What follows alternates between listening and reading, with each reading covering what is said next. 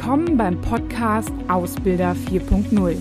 Hier geht es um alle Themen rund um die Berufsausbildung und alles, was Ausbilder aktuell und in Zukunft beschäftigt. Ich bin Claudia Schmitz und freue mich, dass du dabei bist.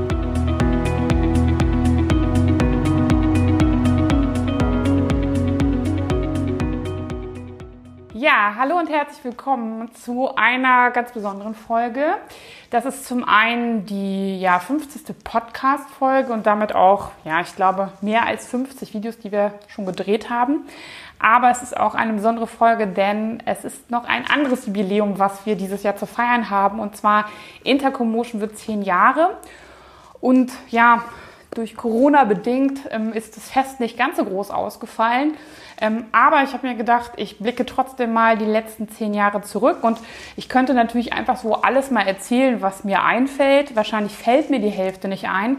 Und da habe ich mir überlegt, ich suche mir jemanden, der mich von Anfang an dabei begleitet hat, den ich noch aus Gründungszeiten in Bielefeld kenne, ähm, der sich mit mir durch den Gründungsdschungel in Bielefeld auch geschlagen hat. Und deswegen habe ich heute einen Gast, der mich interviewen wird. Und deswegen herzlich willkommen, Jan Philipp Platzinius. ja, vielen Dank. ja, vielen Dank, dass ich hier sein darf. Hallo auch von mir. Wie gesagt, Bielefelder Unternehmer. Ähm, ja, früher auch im Personalbereich ein bisschen unterwegs. Jetzt äh, bin ich ja Fußball-Podcaster und betreibe die Fußball-Podcast-App Football Was My First Love und äh, das qualifiziert mich vielleicht dazu, dein einziger Gast hier so zu sein bei der 10-Jahresfeier hier. Ja. okay, das ist traurig.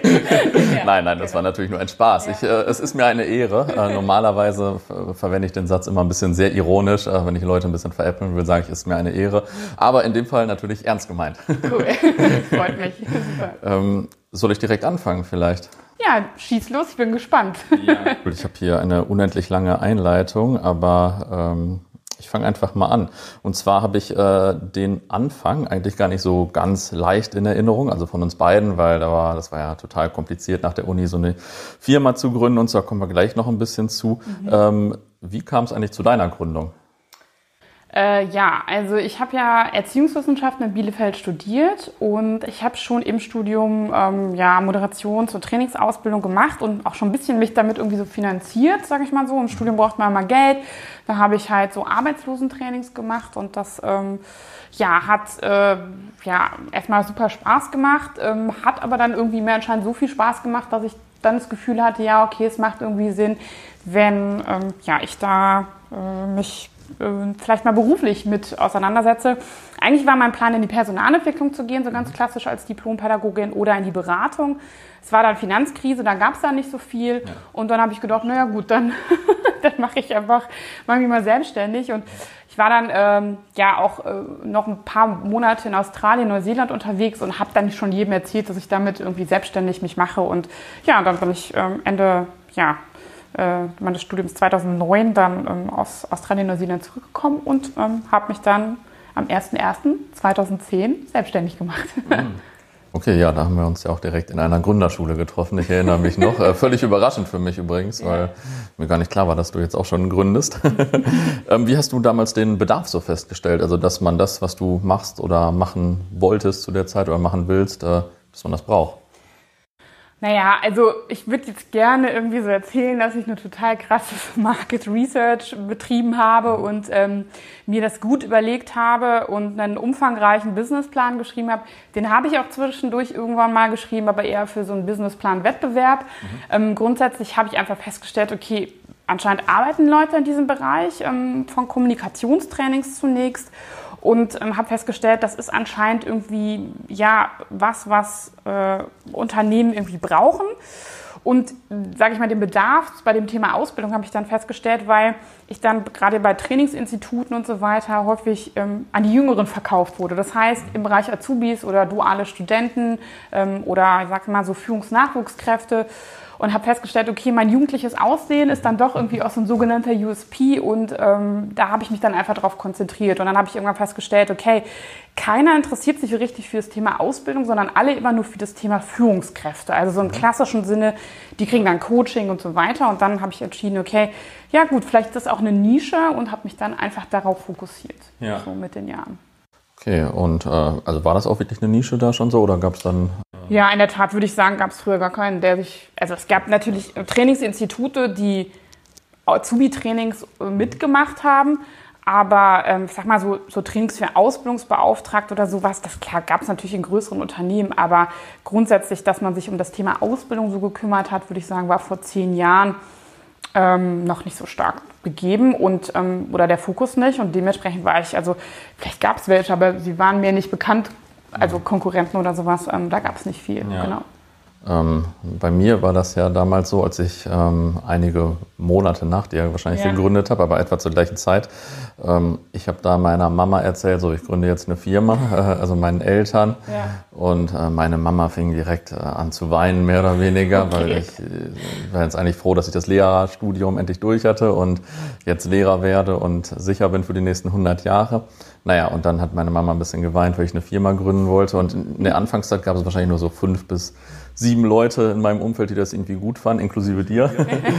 ähm, wie war das denn bei dir? Also in deinem familiären äh, Umfeld oder in deinem privaten Umfeld mit Freunden und Freundinnen und so? Ja.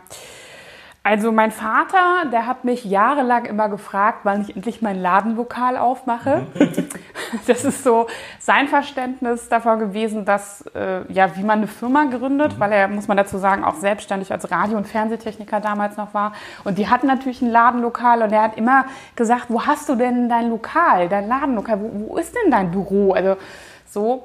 Ähm, Ansonsten haben die da eigentlich nichts so dagegen gesagt oder dafür, weil ich die auch, naja, also solange, glaube ich, ich Geld selbst verdient habe, war das alles auch noch kein Thema so. ne? Ich musste mir dann irgendwann auch mal Geld leihen, da musste ich dann doch immer wieder ein bisschen eher erklären, was ich mache, aber da muss ich sagen, gerade von meinen Eltern habe ich total hundertprozentigen Rückhalt bekommen, auch wenn sie nie, und ich würde sagen, bis heute nicht verstanden haben, was ich eigentlich mache.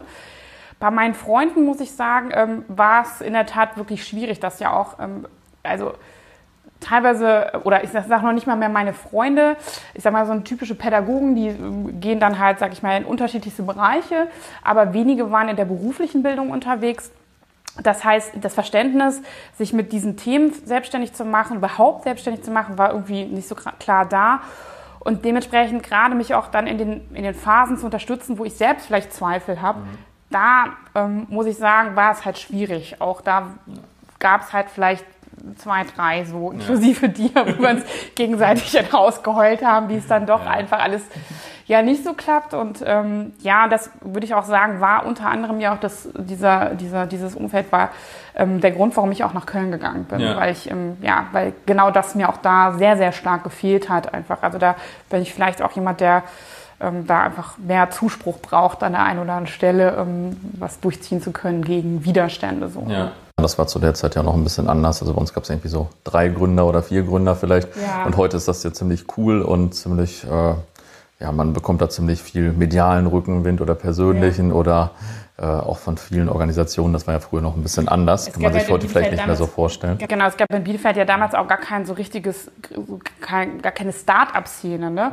Und wenn man dann so ein Start-up war, dann wurde man eigentlich nur unterstützt, wenn man so ein Exist-Stipendium hatte oder wenn man sowas was hatte, was irgendwie dann später verkauft werden sollte. Aber mein Ansinn war es ja einfach, eine Firma zu gründen. Und ich habe also bis jetzt noch nicht darüber nachgedacht, vielleicht ist es irgendwann mal so, aber ähm, ich hatte ja nie das Ziel zu gründen, um es irgendwann mal für teuer Geld zu verkaufen. Das war nicht meine Idee. Und ähm, da bin ich dann, also da fand ich, gab es dann auch, auch, was die professionellen Stellen dann so anging, wenig Interesse, sage ich mal. So es wird man Butter Ja. mehr oder weniger ignoriert. Das ist in Bielefeld, ähm, in Köln dann schon ein bisschen anders gewesen, aber da war der Fokus noch stärker auf das Thema Startup einfach. Ne? Ähm, da komme ich gleich nochmal zu. Ja. Aber was waren denn dann so die ersten größeren oder generell ersten Aufträge oder Projekte oder so, die äh, du am Anfang gewonnen hast? Ja, ich hatte am Anfang das Glück, dass ich mich so ein bisschen auf Deutsch an so Trainingsinstitute ranzecken konnte, so, ne, die mir dann halt auch Teile abgegeben haben oder die auch, sage ich mal, Azubi-Trainings gar nicht machen wollten und dann ähm, froh waren, dass so eine junge Dame daherkommt, die das dann halt macht. Ähm, das heißt, das waren dann auch viele, viele große und einzelne Kunden, aber so, wo ich es erstmal die Korken habe knallen lassen, das war ein Auftrag, ähm, der ähm, ja von so einem Unternehmensverband, äh, die gemeinsam quasi einkaufen, unter anderem auch äh, Weiterbildung. Und da habe ich ja damals mit denen gemeinsam den Azubi-Agenten ähm, entwickelt. Das mhm. heißt, das ist das, was die IHK heutzutage als Ausbildungsbotschafter macht und mhm. die, die, ich würde mal sagen, fast schon geklaut hat. Mhm. Ähm, und zwar haben wir über sieben Tage lang Azubis dazu entwickelt, dass sie ihr Unternehmen nachher in Schulen gut vor, vorstellen können, auf eine Art und Weise, dass es so ein bisschen Kommunikation auf Augenhöhe mit den Schülern ist. Ähm, das war, sag ich mal, das ist jetzt auch acht Jahre her, damals revolutionär, das gab es nicht. Das, also da sind Unternehmen auch nicht so stark in Schulen gegangen und dass quasi da auch so diese Verbindung da war und das auch sonst war es halt so, wenn es einen Vortrag gab in der Schule, hat das immer der Personaler gemacht und nicht ja. der Azubi. Und das ja. war dann so der erste große, große Auftrag. Okay. Ja. ja, cool, nicht schlecht. Ähm, hattest du denn, also bei mir war das so, Anfangszeit ist immer ein bisschen schwierig, hattest du irgendwann so den Moment, wo du denkst, so zack, jetzt läuft's? War das dann mit dem Projekt so oder, ähm, oder mit einem späteren, dass du dann sagtest, so, die Selbstständigkeit klappt auf jeden Fall? Ja, also ich glaube, dass ich immer Phasen hatte, wo ich sagen würde, ja, ich habe das Gefühl, jetzt läuft's, aber ich hatte genauso häufig dann Phasen, wo ich dachte, oh Mann, ich bin einfach auch manchmal, was das angeht, ähm, dann pessimistisch. Also ich bin manchmal sehr ungeduldig und kann dann nicht immer so ähm, die Erfolge feiern, sondern denke so, ich sehe immer noch, was alles noch möglich wäre. So und das ist, glaube ich, auch als Unternehmer dann sehr schwierig, weil auch heutzutage denke ich mir so, ja toll, was wir alles geschafft haben, aber ich sehe immer noch, was alles noch ja, möglich klar. ist und das ist ja, das ist eine gute Eigenschaft auf der einen Seite, auf der anderen Seite halt, ähm, gerade was das angeht, schwierig. Aber ich würde mal so sagen, irgendwann kam mal so der Moment, und das ist so, ich würde so sagen, so vor vier Jahren dann gewesen, wo, es so, wo ich ein bisschen beruhigter war, weil ich auf einmal gemerkt habe, dass wir viele Aufträge von außen einfach bekommen, ohne dass ich jetzt, sage ich mal, stark mit den Unternehmen in Kontakt war oder sie irgendwo vielleicht mal kennengelernt habe oder sie mich irgendwo gesehen hatten, mhm. sondern die haben mich per Google gefunden oder weil sie empfohlen worden sind ja. oder ähm, ja, wo, wo, wo sag ich mal so, das ein bisschen mehr ein Selbstläufer wurde, ähm, dass die Unternehmen einfach auf uns zukommen. So, mhm. ne? Und ähm, das ist jetzt so seit drei, vier Jahren so und das ist auch immer besser geworden. Ja. So, ne? Also ähm, das man, also klar kümmert man sich um seine Kunden und erinnert sich auch liebevoll noch an gewisse Dinge, aber so vor drei, vier Jahren hat das dann einfach Fahrt angenommen, dass da, man weiß manchmal gar nicht, woher die kommen. So, ne? ja. Und das ist einfach, schreiben die eine E-Mail an kontakt.intercommotion.de und denkst dir, ja cool, das sind auch große Unternehmen, ne? die ja man denkt, wow, krass. Ja, ja klar, das ist dann natürlich äh, ja. was, wo man am Anfang vielleicht noch nicht so dran denkt. Ja, genau. Ja, ja nicht schlecht. Ähm, jetzt äh, hast du gesagt, äh, der Umzug von Bielefeld nach Köln war wichtig, also war ja so ein äh, räumlicher Meilenstein. Gab es noch einen anderen räumlichen Meilenstein nächstes Mal? Vielleicht so das erste Büro oder irgendwas, äh, wo, du so gemerkt hast, okay, das wird jetzt eine richtige Firma? Ähm ja, also ich glaube schon, ähm, der Umzug hier nach Köln, da hatte ich aber am Anfang noch kein Büro. Also das habe ich dann noch alles noch im Homeoffice gemacht, also auch ziemlich lang. Mm, aber so, ähm, ja, mit so größeren Aufträgen, die ich gar nicht mehr alleine bewältigen konnte. So. Mhm. Also es gab ja immer noch eine Zeit lang, wo ich das wirklich auch viel alleine gemacht habe und dann immer nur so aus dem Netzwerk dazu genommen habe. Aber als die ersten Trainer dann so richtig fest dazu kamen ähm, oder dann auch feste Mitarbeiter. Ne? Und das ja, also das Büro hier, äh, wo wir jetzt sitzen, das haben wir jetzt, glaube ich, schon seit mittlerweile fünf Jahren. Und da würde mhm. ich sagen, das war so auch so ein klassischer Wendepunkt, ja. wo dann auch, ähm, ja, dann ähm, mehrere Leute dazu kamen, die fest ähm, jetzt für Intercommotion arbeiten. Ähm, beziehungsweise dieses Büro ist dann auch echt so der, die Zentrale, der Anlaufpunkt für mhm. alle, auch selbst wenn sie nicht hier wohnen. Ne? Ja, genau.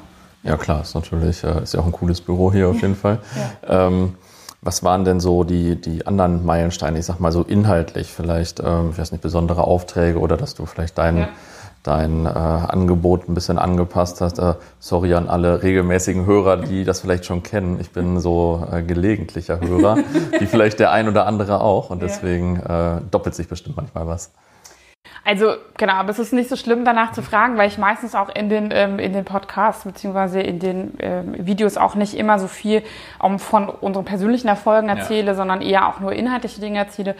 Ähm, also ich würde mal so sagen, vor sieben Jahren haben wir das Thema Fit for Customers nach vorne gebracht und mhm. das sind so, also zunächst waren das einfach offene Seminartermine für Auszubildende ähm, ja, fit für die Ausbildung, so könnte man so sagen. So, wie gehe ich ans Telefon, wie verhalte ich mich gegenüber dem Kunden?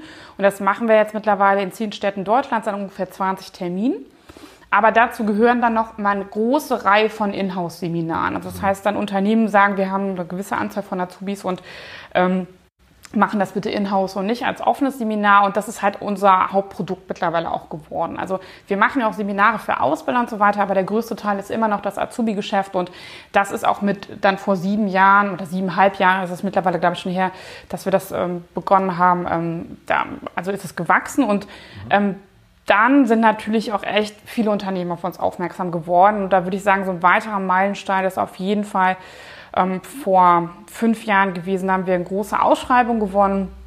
Es sind ähm, acht sozialpädagogische Wochen, ähm, also immer drei Trainer, das sind 200 Azubis, die wir im Jahr dann begleiten, ähm, sind immer pro Woche dann so 25 Azubis, also nicht immer die gleichen, sondern immer ja.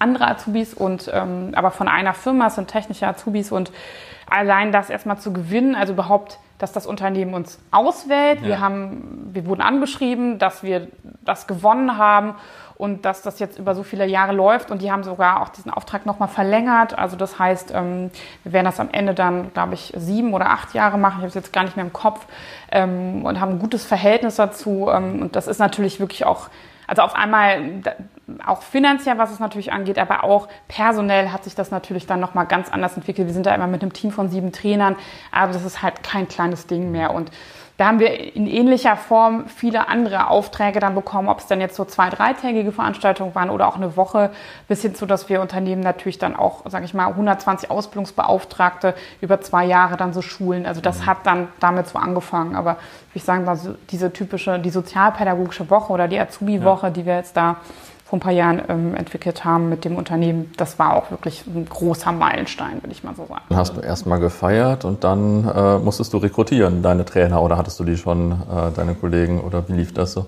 Genau, ja. Das stelle ich mir ja schwierig vor, ähm, auf einen Schlag dann erstmal so viele Kollegen zu finden. Ja, ja wir haben am Anfang, ähm, genau, also die, die, die Azubi-Zahl hat sich über die Jahre ein bisschen erhöht. Also das war am Anfang waren es vielleicht nur so 150, 160. Mhm.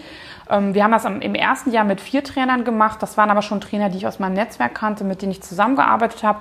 Und eine Trainerin, die hat mit mir auch diese, diesen Auftrag an Land gezogen. Das heißt, die war sowieso schon dann involviert. Und die anderen Trainer habe ich teilweise wirklich aus meinem Netzwerk ähm, entweder aus meinem Trainernetzwerk aus Weiterbildung oder halt in der Tat auch aus dem Studium. Ähm, weil wir beide kennen uns ja ähm, eigentlich über eine studentische Unternehmensberatung ja. ähm, in Bielefeld und da gibt's ja den deutschlandweiten Verband und da auch die von mir gegründete Trainerakademie. Und mit diesen Trainern von damals, mit denen ich studiert habe und auch Trainings zusammengegeben habe und in dieses Trainingsbusiness reingekommen bin, da ähm, ja, da hat sich, äh, habe ich jetzt einige in meinem Portfolio, also die, die auch schon seitdem jetzt für mich arbeiten. So, genau. Nicht schlecht. Genau, ja. äh, der gute BDSU, so heißt ja dieser Dachverband. Genau. Äh, nicht schlecht.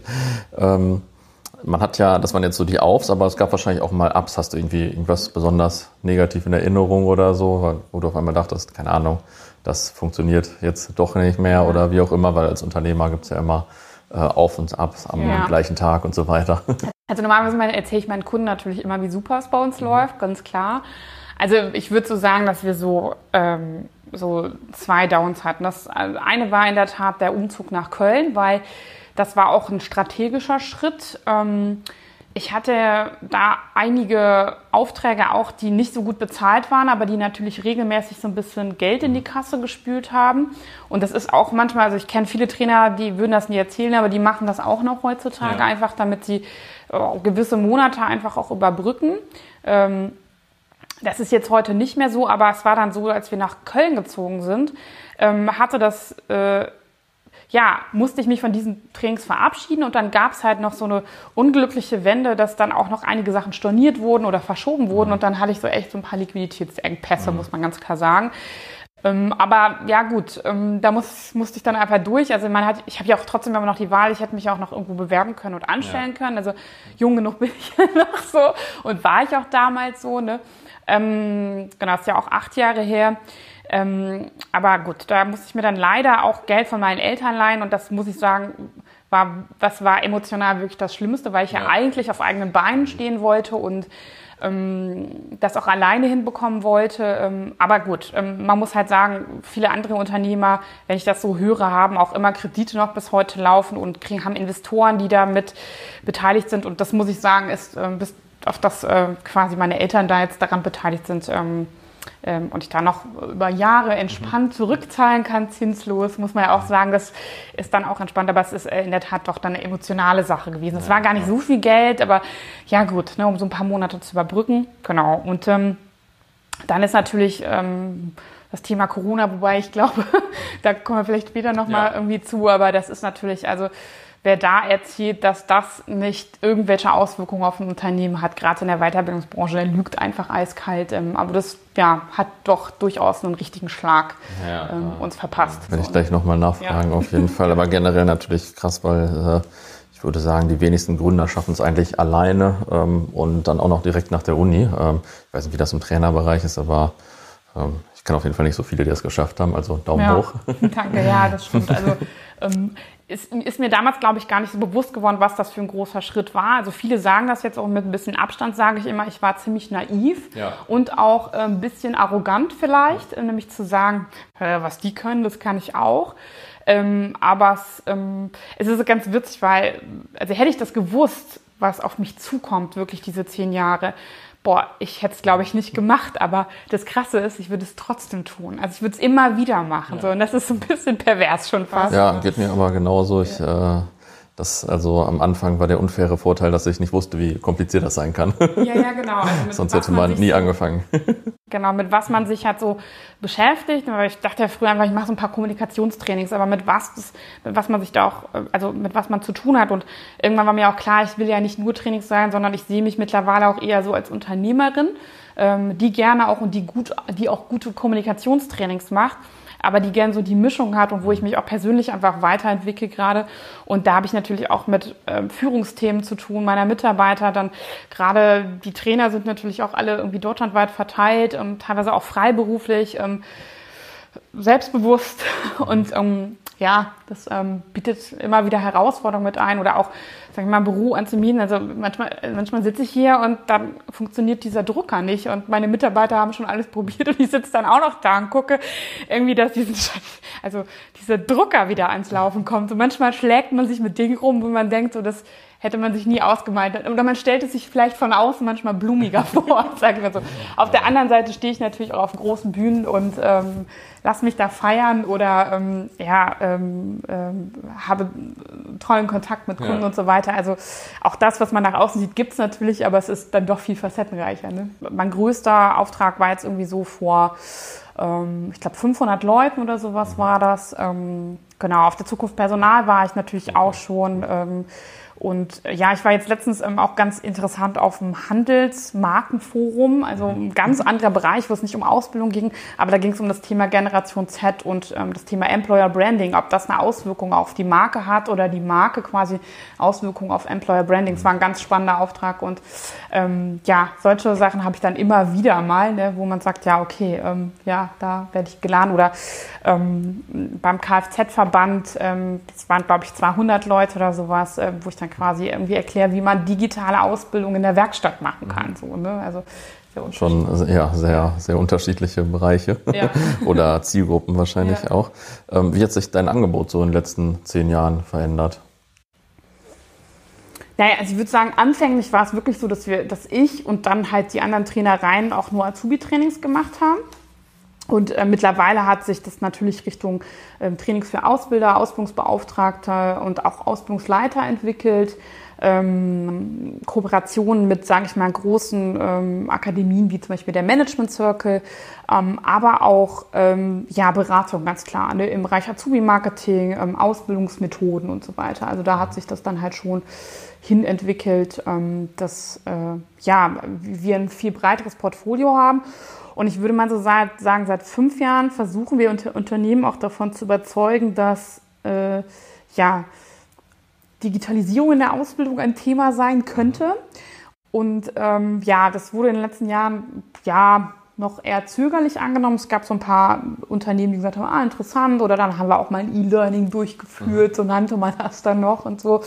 Ähm, aber ja, gut, Corona hat jetzt das ganze Thema beschleunigt, beziehungsweise auch in den letzten Jahren erleben wir natürlich auch, dass so das Thema ähm, digitales Azubi-Marketing auch ähm, ja. ein Thema ist, also diese ganzen digitalen Themen, genau.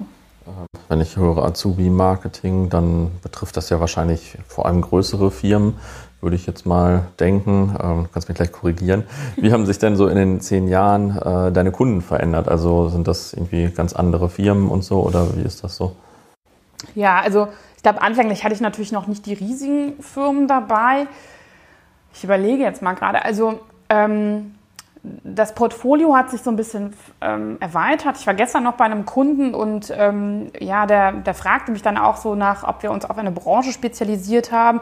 Also ich muss ganz ehrlich sagen, ich bin froh, dass wir es nicht gemacht haben, weil sonst wären wir durch Corona vielleicht, wenn wir uns jetzt nur auf Kfz mhm.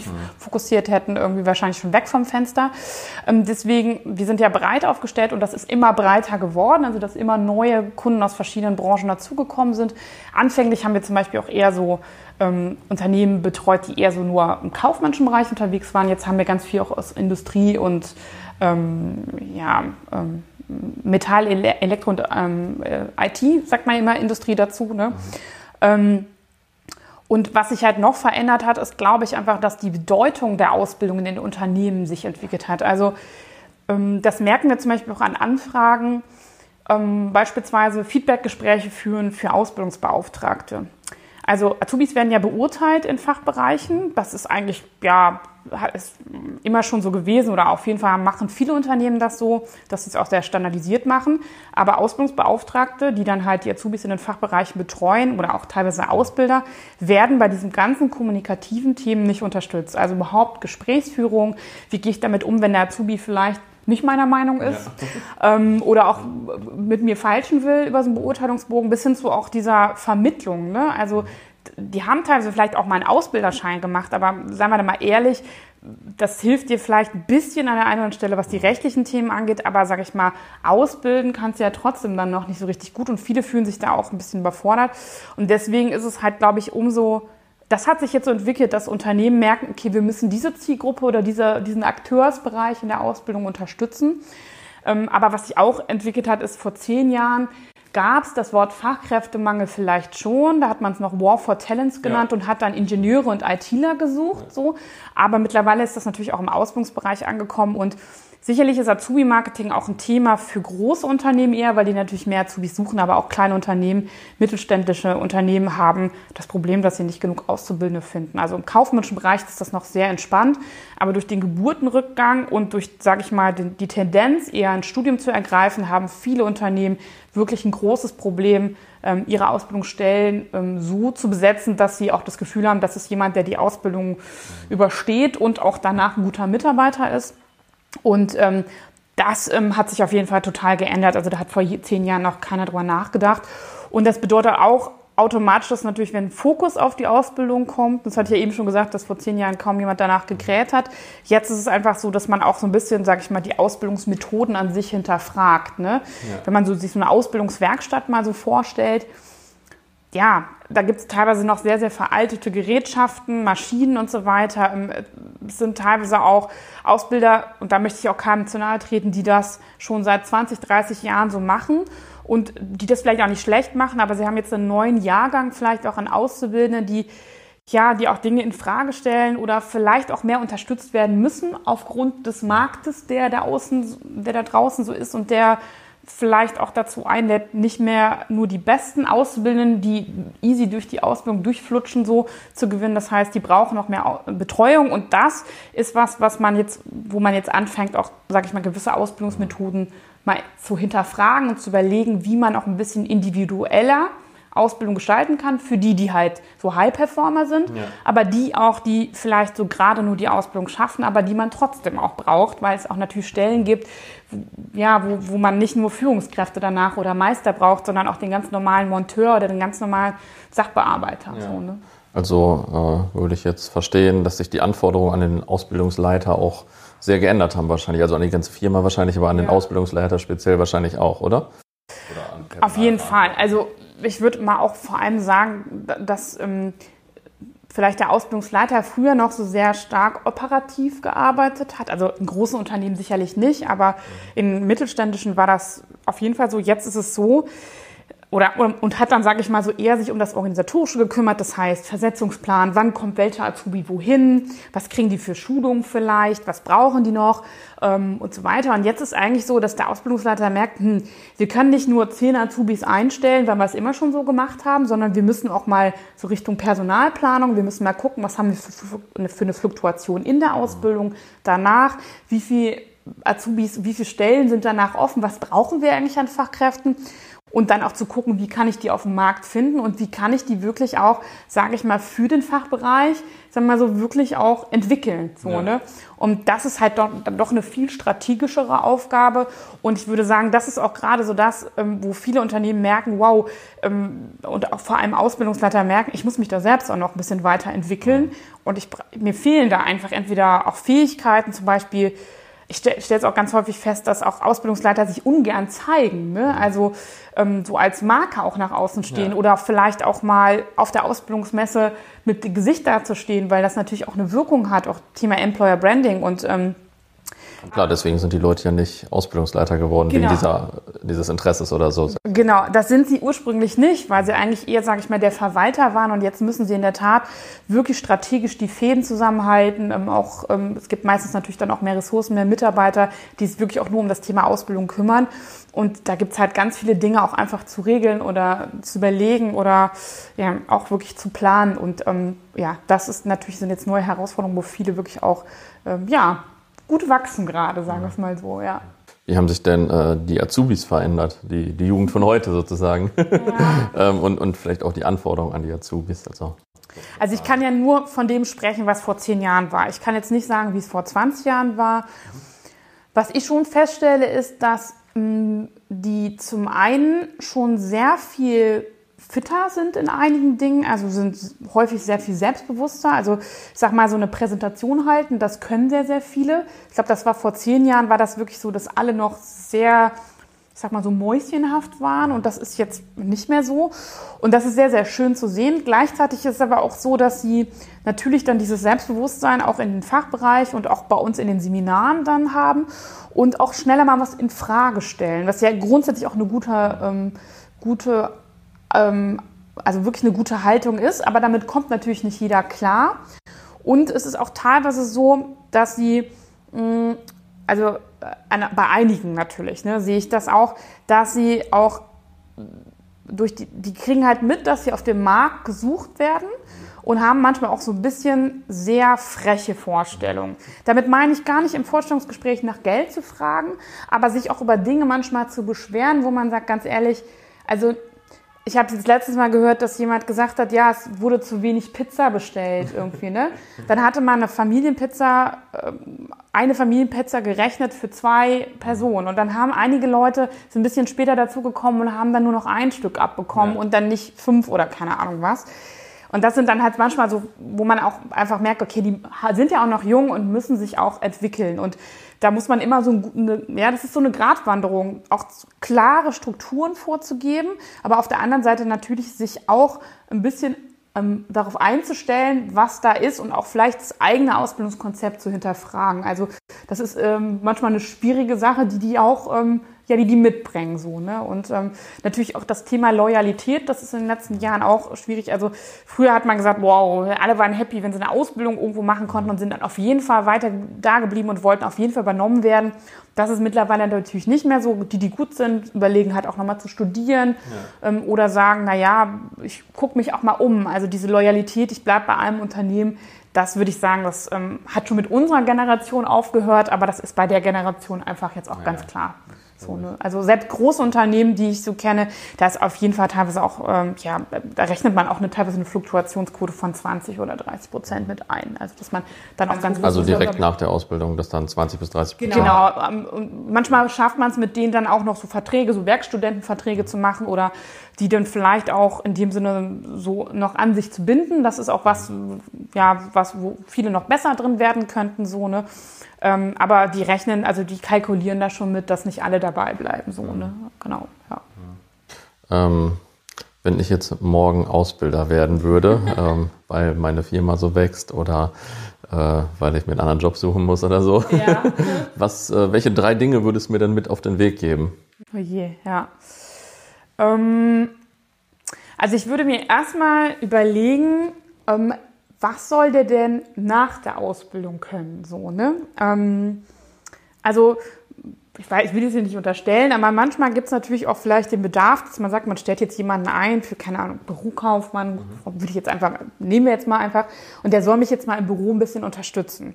Aber die Frage ist ja, was soll vielleicht danach mit dem passieren? Das ist die eine Frage. Und die andere Frage ist natürlich dann auch, ähm, was habe ich, habe ich da eine konkrete Stelle? Und das wäre schon hilfreich eigentlich, vor allem wenn man jemanden über drei Jahre aufgebaut hat, dass das danach auch eine konkrete Stelle gibt, die, wohin man ihn auch entwickeln kann. Weil es gibt natürlich irgendwie so einen Rahmenplan von der Aus von der IHK oder von der zuständigen Stelle, aber im besten Fall entwickelst du den ja so schön dahin, dass er dann nach der Ausbildung auch gewinnbringend für dein Unternehmen ist. Und das klingt jetzt erstmal so, äh, so banal, aber äh, aus meiner Erfahrung machen das die meisten nicht ja. und die stellen einfach mal jemanden ein und ähm, gehen entweder davon aus, dass der dann alles kann oder, äh, ähm, oder haben dann irgendwie nicht so einen längerfristigen Plan mit der Person. Und das ist natürlich dann auch das Thema Loyalität schwierig. Ja. Ähm, dann würde ich sagen, dass das Thema Feedback ganz wichtig ist. Also auch da wirklich auch Zeit zu investieren in so in Entwicklung, zu sagen, okay, wir, wir setzen uns regelmäßig hin und es gibt Feedback, es fordern die auch ein, aber auf der anderen Seite ist es natürlich auch eigennützig, würde ich sagen, nämlich dann auch jemanden dann am Ende so zu haben oder so entwickeln zu können, wie der für das Unternehmen natürlich auch interessant ist. Und vielleicht auch zu entscheiden dann am Ende, dass man dann getrennter Wege geht, aber dass er auch die Möglichkeit hat, sich persönlich zu entwickeln. Ja, und ich würde dir trotzdem empfehlen, gerade wenn du ein kleines Unternehmen bist, in dem Fall, du willst jetzt einen Azubi einstellen, dann glaube ich, vielleicht hast du Glück, dass du jemanden in deinem Bekanntenkreis kennst, du bist ja gut vernetzt, also vielleicht schaffst du das darüber, aber ich befürchte, du musst trotzdem ein bisschen Zeit in Azubi-Marketing investieren, weil ähm, natürlich ein kleines Unternehmen, bei denen, ähm, kam jetzt auch letztens in so einer Studie wieder raus, der Ruf des Unternehmens ist das Allerwichtigste. Und wenn man dich nicht kennt, könnte es durchaus sein, ähm, ja, dass man dann dich, ähm, ja, dass man wenige Bewerbungen oder dass du keine Bewerbung ja. bekommst. Ne, wenn ja, geht ja um Fußball, das ist ja meine ja. Chance. Wobei eine junge Generation, weiß gar nicht, ist die so, ähm, ist die noch so, also die äh, spielt noch Fußball, ne, ich glaube, da findet man jemanden so, ne, aber genau, also da hast du vielleicht dann Chancen, weil es so ein bisschen hip ist, ne. Ja, im Vergleich äh, genau. zu anderen Firmen wahrscheinlich schon, aber wo, ähm, also wie würde ich denn dieses Marketing machen überhaupt? Ja, also du musst auf jeden Fall äh, im Internet zu finden sein, sage ich mal liebevoll. Ähm, also Karriere-Webseite würde ich mal sagen, vielleicht, also bei einer Person klingt das immer so ein bisschen krass, aber zumindest irgendwie gefunden zu werden. Und ähm, solltest du mehr Azubis einstellen, würde ich auch über Social Media Marketing auf jeden Fall nachdenken. So, ne? Ähm, ich weiß ja nicht, also ich sag mal so, wenn du jetzt, also ich meine, das ist ja auch eine fiktive Idee jetzt gewesen mit dem Azubi. Ja, ja, das weiß ist ich ja nicht, dass du nachher Bewerbung bekommst. Aber es geht wahrscheinlich ja auch um Wachstum in deinem Unternehmen und dann geht es sicherlich auch darum, vielleicht andere Personen einzustellen. Da geht es ja nicht nur um den einzelnen Azubi, sondern in der Tat sich zu überlegen, wie gewinne ich denn in Zukunft äh, Mitarbeiter für mein Unternehmen. Da ist der Azubi eine Baustelle, aber auch überhaupt gefunden zu werden. Also ich glaube, das betrifft nicht nur den Ausbildungsbereich, sondern auch den ganzen Personalbereich dass es, glaube ich, mittlerweile also Minimum wichtig ist, so ein bisschen was auf einer, also eine kleine Karriere-Webseite zu haben und dann vor allem aber auch auf Jobbörsen auszuschreiben und nicht darauf zu warten, dass irgendjemand einen irgendwie sieht oder sowas, ne? Mhm. also findet. Ja, das, ja. das glaube ich. genau, ja. Aber wem sage ich das, der mal in dem Bereich quasi gegründet hat, so, ne? Ja. Also, ja. Äh, trotzdem, äh, ja. aber Marketing ist natürlich bei uns äh, als junge Firma auf allen Seiten ein großes Thema ja. und ähm, ich glaube sehr an Marketing. ähm, als wir uns das letzte Mal getroffen haben, okay. hast du mir gleich von mehreren Büchern erzählt, die du ähm, schreibst oder geschrieben ja. hattest, zum Teil auch schon. Ähm, ich hoffe, dass nicht alle, die da stehen, von dir sind mittlerweile. ähm, wie, ist, wie ist der aktuelle Stand? Also wie viele Bücher gibt es? Welche Bücher gibt es? Ähm, ja, ich habe sie noch nicht gelesen, sorry. Ja. Genau, sie sind ähm, auch äh, noch nicht alle rausgekommen, aber sie sind zumindest alle schon geschrieben. Mhm. Ähm, also das erste Buch, das haben wir im Eigenverlag. Also wir haben ja noch einen Verlag gegründet, den Guter Ausbildung Verlag. Ähm, da gibt's, ähm, kann man den Survival Guide für Azubis käuflich erwerben. Den nutzen wir aber auch als Trainingsunterlage für unsere Fit for Customer Seminare. Und das ist im Prinzip so eine Starthilfe für Azubis, so wo es um diese informellen Dinge geht, so Handy am Arbeitsplatz, ähm, wie bereite ich ein Meeting vor, wie verhalte ich mich gegenüber Kunden, was mache ich, wenn so ein Kunde mal ein bisschen unfreundlicher wird, ne? also solche Themen. Und ähm, genau, und ähm, ja, das ist, das ist so eine gute Grundlage dafür. Dann ist im Mai ähm, so mein erstes richtiges Buch, weil es bei einem externen Verlag erschienen ist, beim Westermann Verlag erschienen. Das heißt Neue Kompetenzen in der Arbeitswelt 4.0.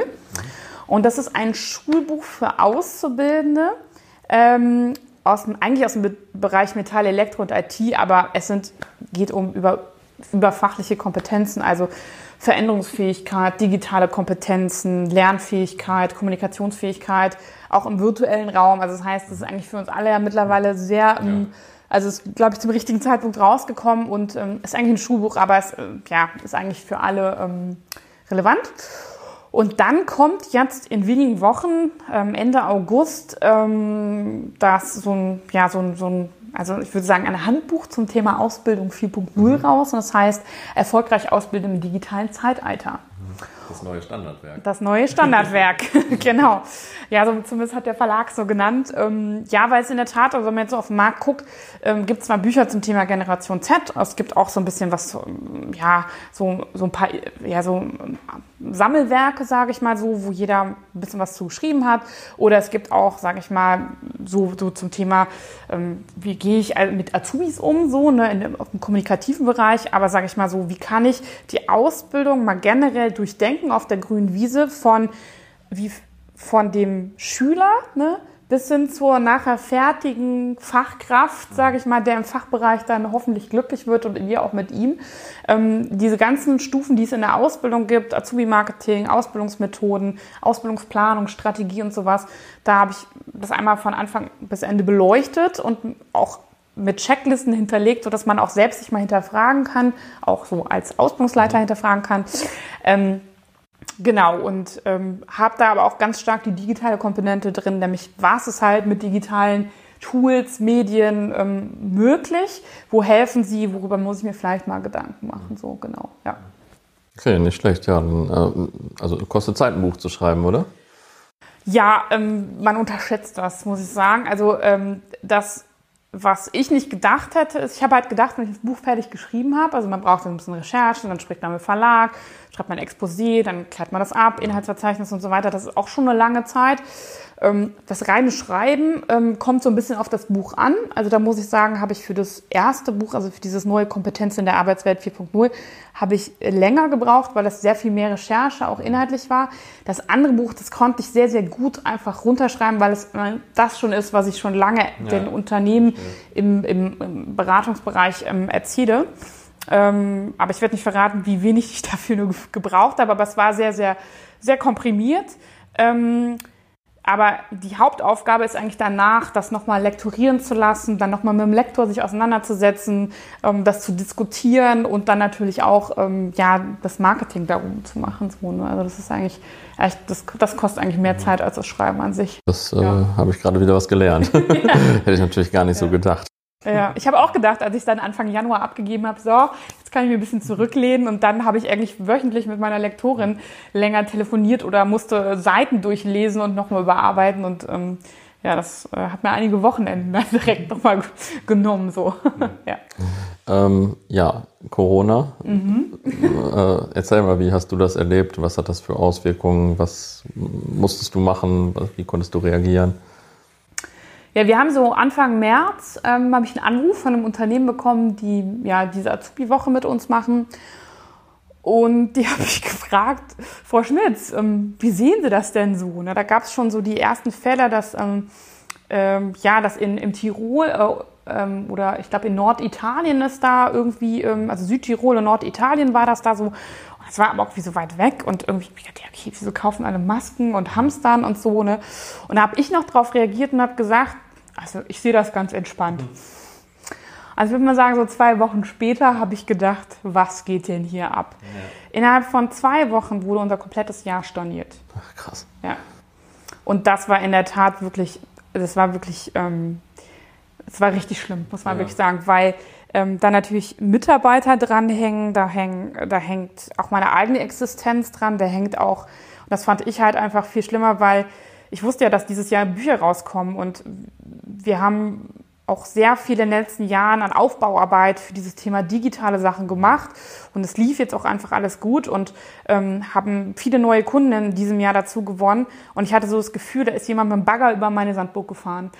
Und dann gab es natürlich die Phase, dass man sagte, ja, aber da kann man bestimmt jetzt irgendwie was als Chance nutzen und so weiter. Und ich habe immer noch gedacht, na ja, also schön, ich stehe jetzt vor meiner zerbrochenen Sandburg und jemand sagt mir die Fähnchen, die da auf dem Boden liegen, da kannst du noch was draus basteln. So, ne? Ja. Ja, also es war wirklich ein riesiger Schock und auch natürlich dann auch ähm, Frage, wie sparen wir jetzt Kosten ein, wie kriegen wir es hin? Wir konnten das glücklicherweise so, ich hatte eigentlich noch eine offene Stelle, wo ich jemanden einstellen wollte und musste es dann, hab's dann einfach nicht gemacht, muss ich ganz ehrlich sagen. Und ähm, ja, 450 Euro Kräfte, den musste man, musste ich leider kündigen. Und ähm, ähm, ja, zwei anderen Mitarbeitern, die, sag ich mal, eher auf Stundenbasis bei uns waren, die konnte ich ganz gut an andere, sag ich mal, ausleihen. Und ähm, das waren dann IT-Unternehmen, die sowieso dann richtig viel zu tun hatten. Und ja, dementsprechend konnte ich irgendwie, habe ich so das Gefühl, ist, das, ist da, sind wir da noch glimpflich davon gekommen, aber dann war für mich so die Vorstellung, okay, was mache ich mit dieser Idee Intercomotion? Also ich selbst werde schon irgendwie überleben, aber es hängen ja auch ganz viele Trainer daran, freiberufliche Trainer auch, die ähm, ja sich dieses Jahr mit uns auch geplant hatten und so weiter. Ähm, wo Familien dranhängen mit kleinen Kindern, wo irgendwie auch klar ist, die können jetzt nicht von jetzt auf gleich irgendwie Vertrieb zu ma machen und dann irgendwas an Land ziehen, beziehungsweise ja, auch die Frage ja auch überhaupt war, bringt das überhaupt was? Also ich habe auch dann in meinem Umfeld gehört, kein Weiterbildungsunternehmen hatte irgendwie da noch eine Schnitte. Aber ähm, nachdem wir uns so nach zwei Wochen von diesem Schock erholt haben, habe ich einfach gesagt, okay, ich habe ja nichts zu verlieren, volle Kraft voraus. Ich, das Einzige, was ich jetzt machen kann, ist mit meinen Kunden sprechen. Das heißt, ich habe die Ausbilder-Meetings, die wir sonst auch physisch durchgeführt haben oder die auch mal ab und zu digital stattfinden, einfach auf alle zwei Wochen ähm, hochgefahren. Ich hatte teilweise bis zu 50 Leute da drin, die auf einmal dann sich einfach mit anderen Leuten über das Thema Ausbildung und wie man jetzt mit Corona umgeht, ähm, unterhalten können. Also das heißt, ich habe einfach die Plattform geboten, sich auszutauschen um, und ähm, einfach gesagt, okay, also ich kann jetzt gerade nichts in, bei meinen Kunden tun, aber zumindest kann ich dafür sorgen, dass meine, Unternehmen, meine Kunden und Interessenten quasi ähm, im Ausbildungsbereich diese schwere Zeit einfach äh, durch überleben. So, ne? Also ja. auch die mussten ja irgendwie sich mit ganz vielen Dingen auseinandersetzen. Ja. Unter anderem mit einem wichtigen Thema, nämlich dem Thema, wie können wir Azubis im Homeoffice beschäftigen und beziehungsweise dort auch Inhalte vermitteln. Und da sind wir dann doch ins Spiel gekommen, weil viele Unternehmen irgendwann nicht mehr wussten, was sie noch mit denen machen sollten. Und wir waren zum Beispiel für diese sozialpädagogischen Wochen eingeplant und ich hatte zuerst nicht damit gerechnet, aber wir haben jetzt acht sozialpädagogische Wochen mit 200 Azubis digitalisiert. Mhm. Hätte ich never, ever gedacht. Ja. Und ich muss auch sagen, dass ähm, wir haben zwar ja Vorerfahrung gehabt, aber das ist natürlich jetzt eine besondere Situation, weil die Azubis teilweise keine Endgeräte hatten, mit denen sie ja bis jetzt umgehen konnten. Die haben auch nichts vom Unternehmen zur Verfügung gestellt bekommen, was übrigens in vielen Ausbildungsbetrieben einfach so ist. Also da muss man nicht das eine Unternehmen jetzt sagen, ja, warum ja. haben die da nichts gemacht? Die sind teilweise dann bei MS Teams mit ihrem Handy mit drin gewesen und haben dann da drei Stunden Webinar mit uns gemacht. Und wir haben dann so sieben Module entwickelt ähm, aus diesen sozialpädagogischen Wochen und haben darüber dann ähm, ja dann ähm, immer ja Gruppen von 10, 12 Azubis gehabt, äh, die wir jetzt bis heute noch, also wir sind immer noch dran, quasi in, glaube ich, 150 Einzelterminen mittlerweile, ähm, ja, ähm, zu sozialpädagogischen Themen, also Kommunikation und so weiter, ähm, entwickeln. Und ich muss sagen, ich bin echt überrascht, es ist mehr möglich als gedacht. Die größte Herausforderung ist eigentlich gewesen, alle, sage ich mal, auf Aktion umzustellen. Ne? Also ich bin ja ein sehr pragmatischer Mensch und es war eigentlich klar, dass, dass wir sehr schnell handeln müssen, also dass wir innerhalb von zwei, drei Wochen diese Sache konzipieren müssen. Und ich sag mal so, da ist nicht jeder in seiner Arbeitsweise so, so pragmatisch. Ne? Ja. Und ähm, sieht da vielleicht auch, also ich meine, das Gute an so einer Sache ist ja, dass wir auch Fehler machen können oder dass auch es auch okay ist, wenn mal nicht alles glatt läuft, weil wenn vom Unternehmen quasi nicht alles zur Verfügung gestellt ist, dann müssen wir natürlich auch irgendwie gucken, wie wir das so hinkriegen. Und das ist ja eine mega Chance, nämlich auch einfach Dinge schnell mal ausprobieren zu können. Und dass dann, sage ich mal, der Folienmaster nicht total geil aussieht, ist dann total ähm, ja, ja. irrelevant. Ja. Ähm, das ist dann vielleicht für einen anderen Zeitpunkt nochmal wichtiger. Ähm, äh, aber genau, das war eigentlich so die größte Herausforderung, ähm, auch mit, ja, also mit meiner eigenen Emotionalität natürlich umzugehen. Ich habe natürlich auch Existenzängste gehabt. Ähm, ich glaube, habe alle Prozesse des Veränderungsphasen durchgehabt, ähm, von Depression bis himmelhoch jauchzend. Mittlerweile bin ich wirklich sehr, sehr entspannt.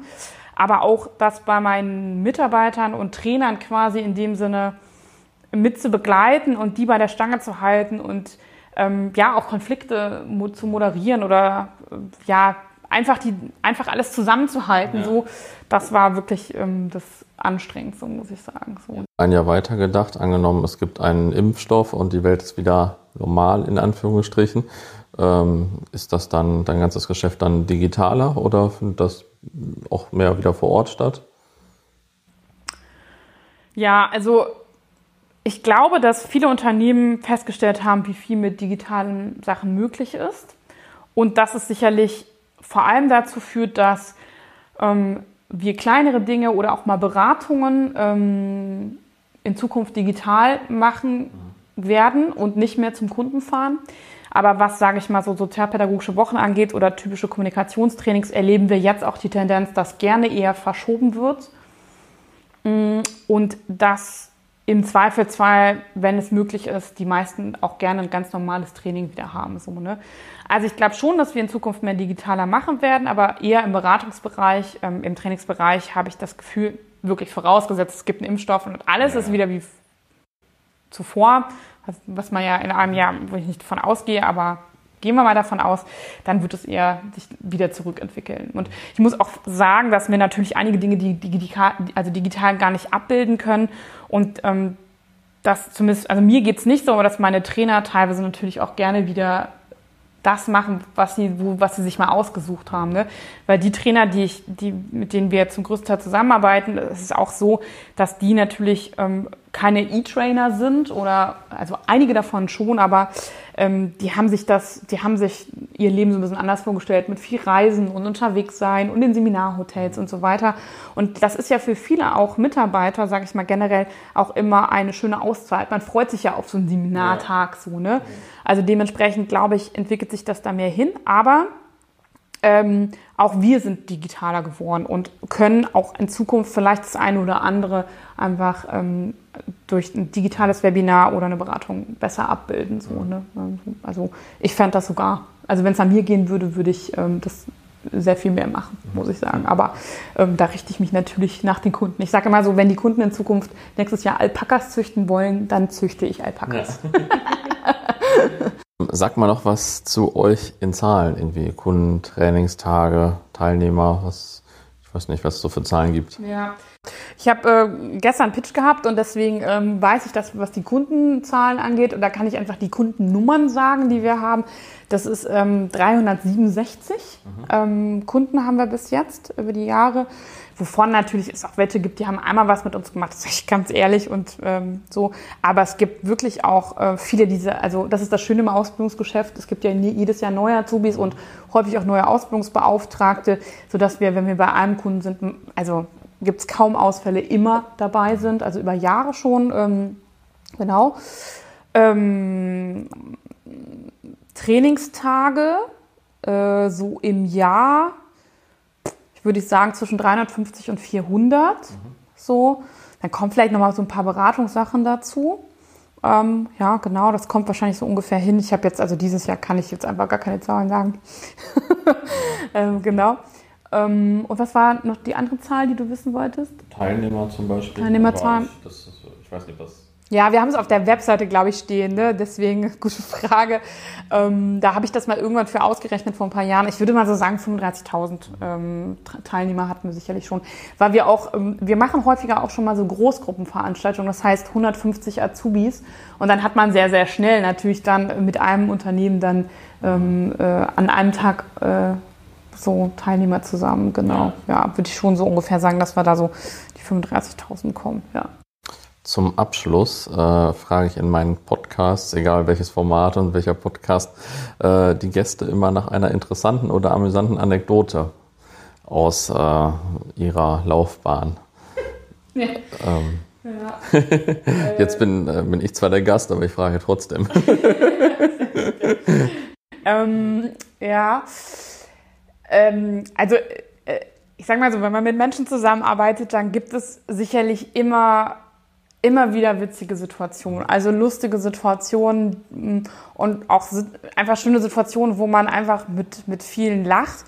Aber ich sag mal so, Azubis haben natürlich immer noch mal eine besondere äh, Komponente. Und äh, eine Geschichte, an die ich mich immer wieder erinnere, vielleicht auch nur, weil ich dabei war, aber oder, oder weil ich so nah vor meinen Augen habe. Ich weiß mittlerweile gar nicht, ob ich sie selbst erlebt habe oder jemand anders, aber ich weiß aber, ich kann es so nah vor mir sehen. Und zwar, wenn wir mh, mm, so sozialpädagogische Wochen machen, das war damals so, das habe ich jetzt auch schon vier, fünf Jahre her, äh, dann sind wir meistens in so einem Seminarhaus und ähm, wir reisen sonntagsabends schon an, weil wir dann den Seminarraum schon vorbereiten, uns ein bisschen vorbereiten. Und die Azubis kommen meistens so montags, vormittags gegen 10 Uhr oder so an. Ne? Das heißt, meistens kriegen wir mit, okay, da fährt so ein großer Bus vor.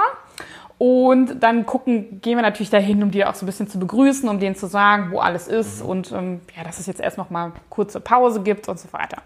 Und dann stehen wir da schon so ein bisschen wie, wie so ein Empfangskomitee. Man kriegt das ja auch einfach mit, weil es dann lauter wird. Und dann stiegen sie alle so aus und grüßten alle ganz nett. Und man sieht auch meistens, wie sie sich so verhalten schon, wie die Woche wird so. Also wenn sie einen grüßen, ist immer schon gut. Und wir kriegten mit, okay, in diesem Bus am Ende, da sind noch so ein paar übrig. Es rumpelte. So, ne? Und ich sag, okay, was kommt denn da so, ne? naja, dann kamen da so ein paar Azubis und sagen, das sind technische Azubis und so ein bisschen kräftiger so, ne? Und ohne Scheiß, die kamen da mit einer, ja, mit so einer Bank raus und mit so einer Handelstange.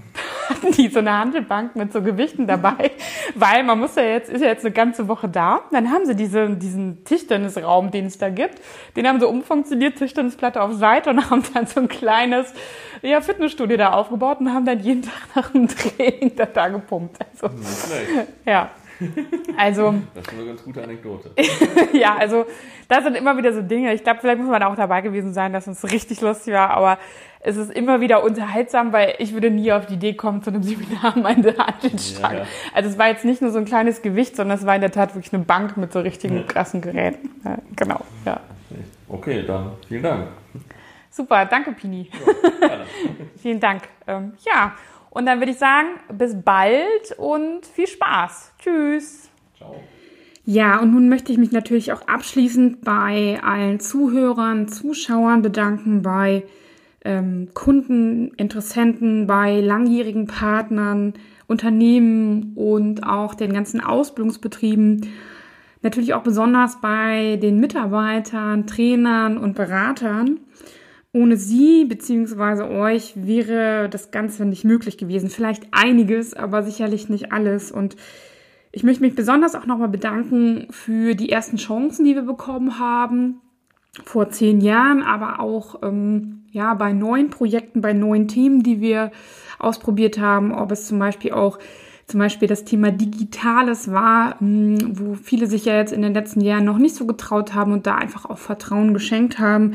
Also auch vor allem vielen Dank für das Vertrauen über die Jahre hinweg, ähm, immer wieder uns treu zu bleiben und auch die Möglichkeit, gemeinsam an neuen Themen zu wachsen.